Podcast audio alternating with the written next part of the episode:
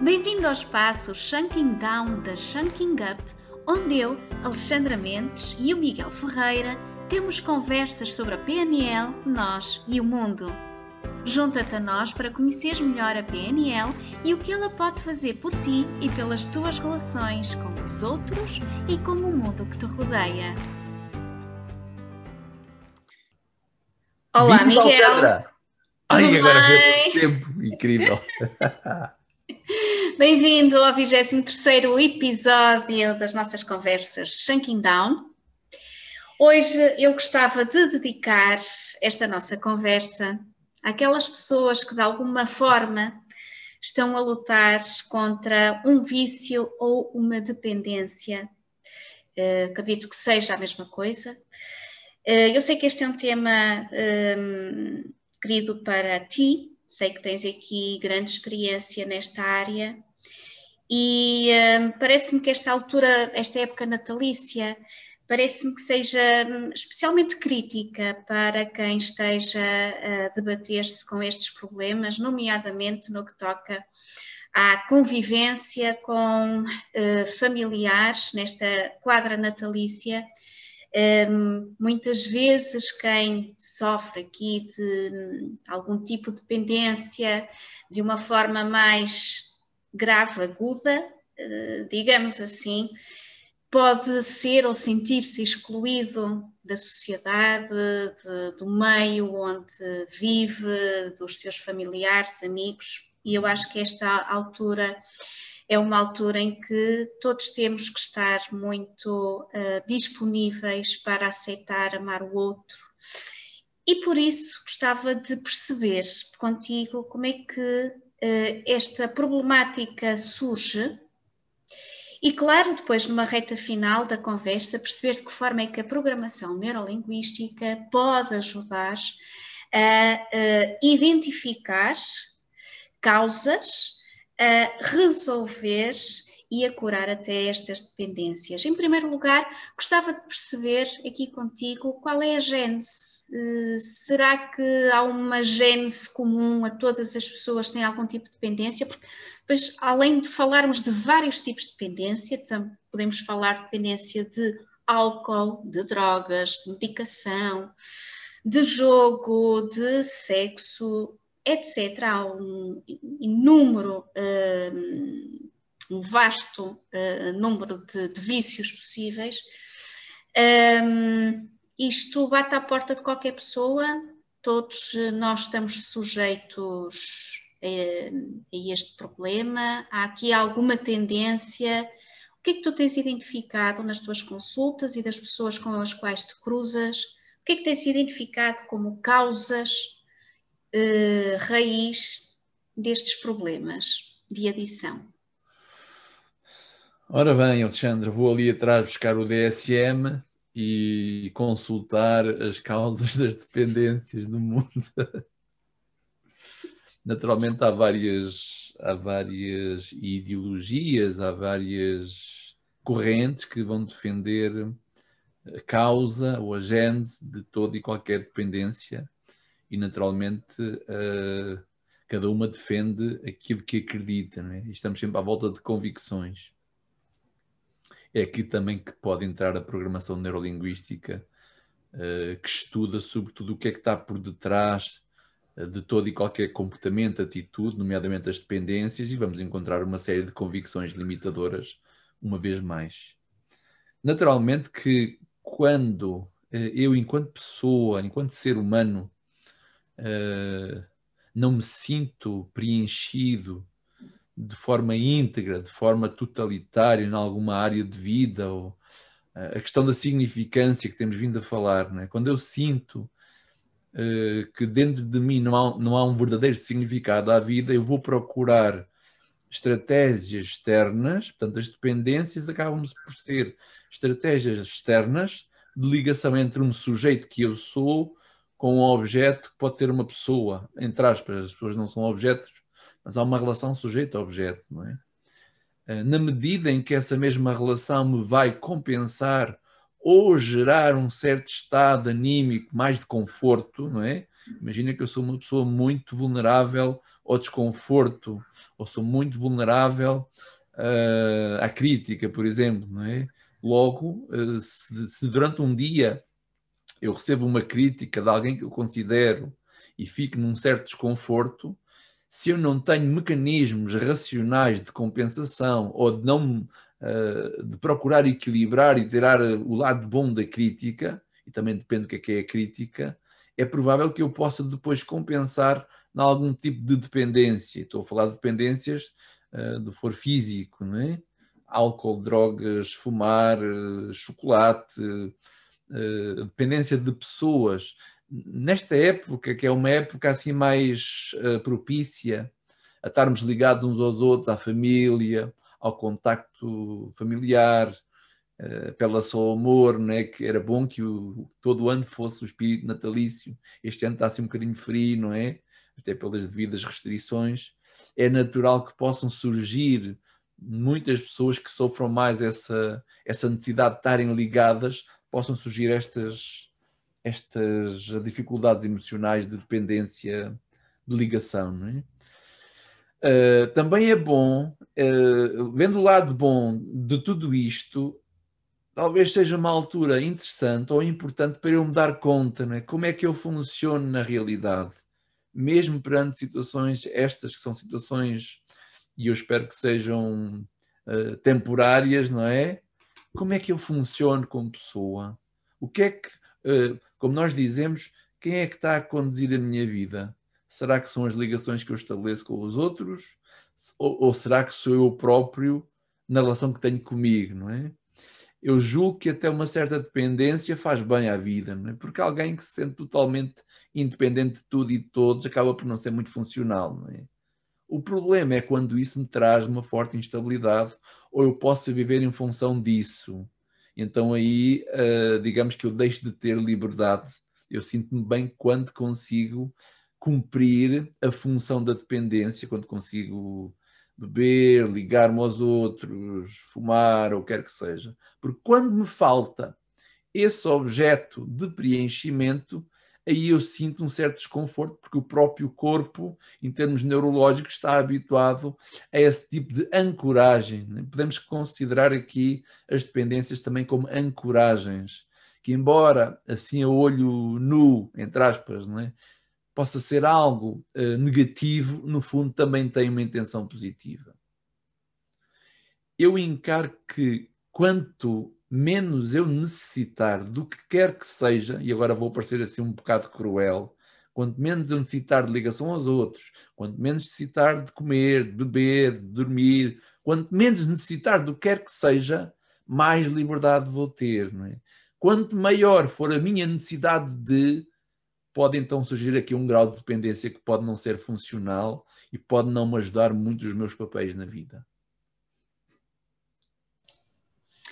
O que me dás a entender então é que a, eh, a dependência pode surgir como um mecanismo de resposta, de defesa uh, ou de compensação a alguma situação passada, vivida, uh, com a qual a pessoa não consegue lidar e então usa este mecanismo para ultrapassá-lo de alguma forma e tem ali um momento de prazer instantâneo, de, de satisfação que ajuda a esquecer ou a ultrapassar uh, o problema que, que, está na sua raiz.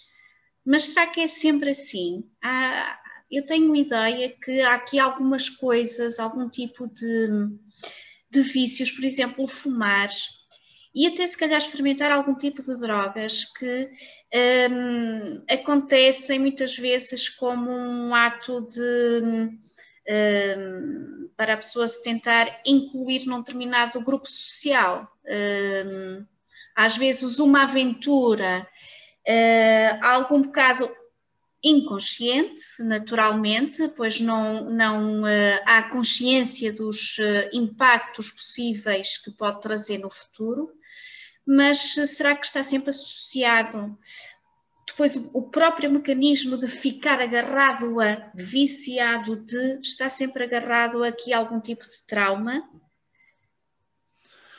Alexandre, eu não falei de traumas, mas eu vou encarar que os traumas lá atrás podem me ajudar a encontrar estratégias viciantes no presente para me sentir estabilizado e equilibrado. Os traumas, não é? Agora, eu posso nunca ter passado por nenhum trauma, posso não ter uma vida muito complicada ali atrás e ter desenvolvido uma dependência. É? O próprio equilíbrio homeostático do corpo, se eu estou habituado a beber dois cafés por dia para estar mais ativo, o próprio organismo habitua-se a funcionar com essa mesma quantidade de substância cafeína, não é? Se eu dois para amanhã deixo de o fazer, falta lá qualquer coisa. O corpo vai levar algum tempo a se estabilizar.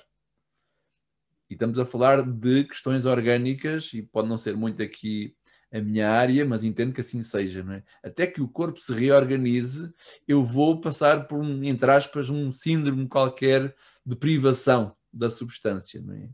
não, tem, não tem garantidamente, não tem obrigatoriamente que ter havido situações marcantes atrás para eu ter que desenvolver uma dependência. Às vezes, o simples ato de provar, gostar e sentir-me diferente, por si só, fica neurologicamente registado como uma estratégia rápida e imediata de criar um estado. Porque lá está, nós ao longo do dia vamos oscilando com os estados em que nos encontramos. E se aquilo me dá mais rentabilidade, se aquilo me dá mais pica, se aquilo me dá mais uh, acalmia, se aquilo me dá um estado mais adequado de estar na realidade, a dada altura, se uso e abuso uma determinada substância ou comportamento, eu posso desenvolver uh, uma dependência. O problema é quando isso começa a provocar uh, danos colaterais, colaterais nada, colaterais à minha volta e, e as devidas consequências no, nos papéis que eu vou tendo. Podemos falar eh, dessas consequências? Quais é que são os impactos uh, visíveis e não visíveis também que uma dependência pode trazer à vida do próprio e ao que, e à vida de, dos que o rodeiam? Vou falar aqui de uma dependência que muita gente tem e que às vezes não percebe como. Se eu sou muito dependente da aprovação dos outros, de baterem palmas, de me considerarem o que é que sucede quando tal não acontece. Eu começo a entrar em crise. Ou quando sucede o contrário, não é? O contrário de uma aprovação é um julgamento, é uma crítica, é uma rejeição. Eu então vou estar dependente que o outro me volte a aprovar, a gostar daquilo que eu disse e para que me possa sentir válido de valor e equilibrado. Isto é muito chato viver assim. Eu não preciso que os outros me aprovem ou que concordem comigo para me sentir bem. Claro, todos nós gostamos que nos considerem naturalmente, não é? Todos nós gostamos de ser respeitados. Agora, quando eu tenho isto de dependência, o que é que vai ser o meu dia a dia? Eu vou fazer de tudo, de tudo, para poder agradar a todos à minha volta. Quando eu digo a todos à minha volta, a todos aqueles que eu considero e uh, têm significado para mim. Claro que a pessoa que eu não conheço de lado nenhum não considero. Não é? Não será isto também uma dependência? E de que forma é que isso pode afetar assim a minha convivência à minha volta? É? Talvez possa ser, estamos a falar de uma dependência psicológica, de reação.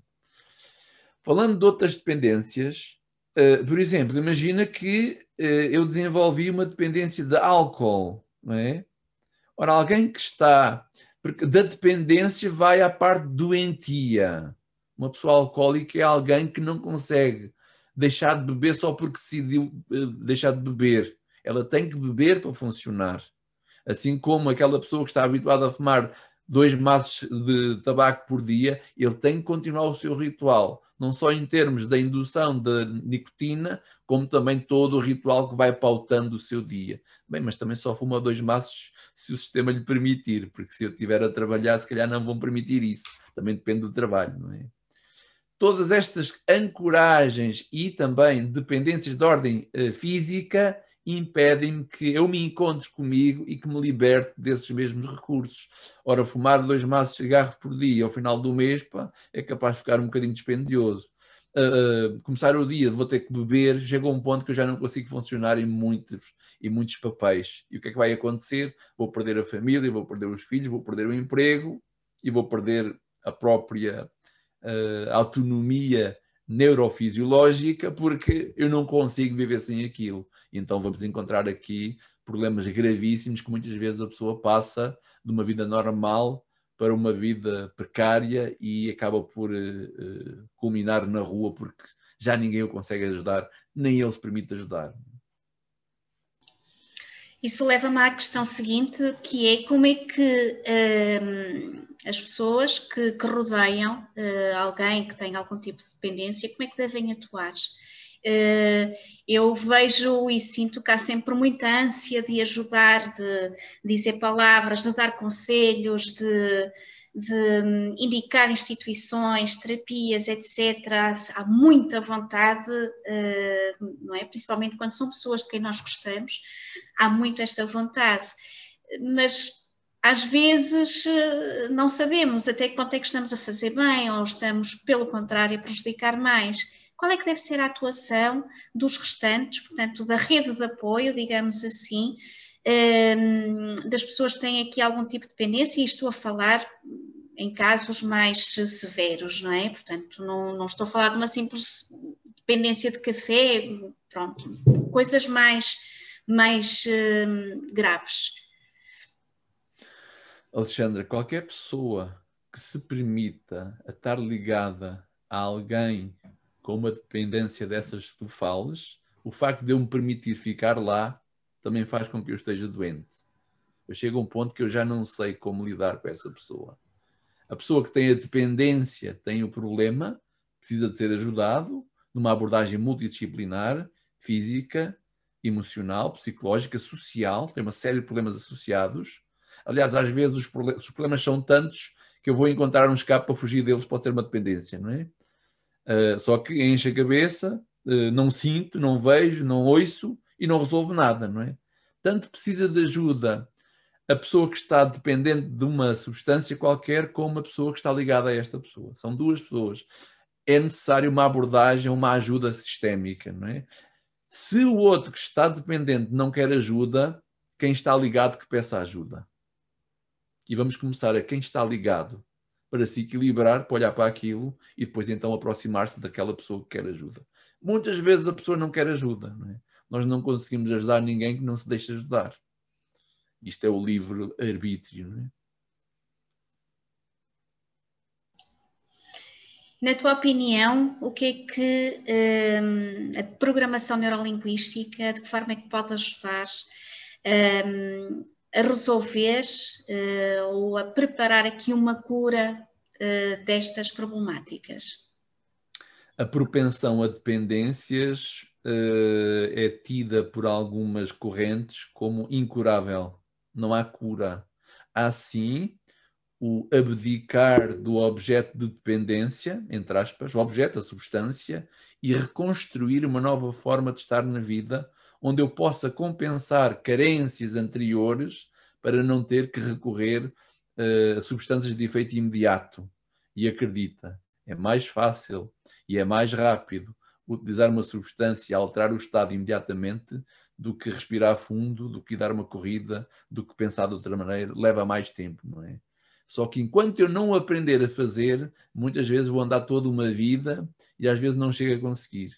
Aqui a programação neurolinguística eh, encaixa em termos de perspectiva de visão sistémica do ser da pessoa que está ali, da forma como ela pensa, como ela se vê, como ela se sente e da reconstrução da sua própria identidade de forma distinta. Porque se eu continuar a fazer aquilo que sempre faço, um vício qualquer, acredita que não vou mudar os resultados. Eu vou ter que alterar uma série de comportamentos, uma série de convicções e reconstruir uma identidade que se calhar já está muito denegrida com tudo aquilo que andei a fazer ali atrás.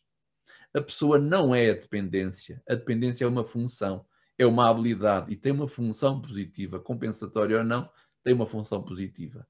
É na reconstrução de uma nova pessoa, diferente, com estratégias diferentes de sentir adaptada à realidade, em que consiga, sobretudo, ter liberdade. Dependência não é liberdade, é prisão a alguma coisa.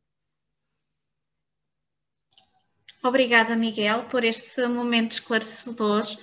Uh, como de costume, quero-te perguntar sobre formações que gostasses de recomendar para quem nos está a assistir, poder frequentar ou até indicar pessoas que possam necessitar daqui de uma ajuda mais especializada, uh, relacionada ou não com o tema que falámos hoje.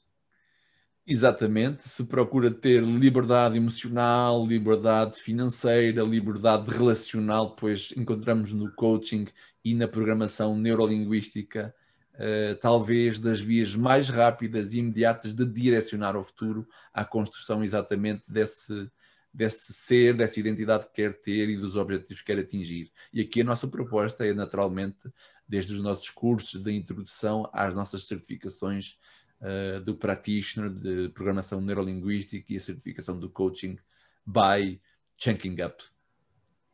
Miguel, obrigada, um beijinho e até à próxima conversa. Obrigado, Alexandra. Tchau.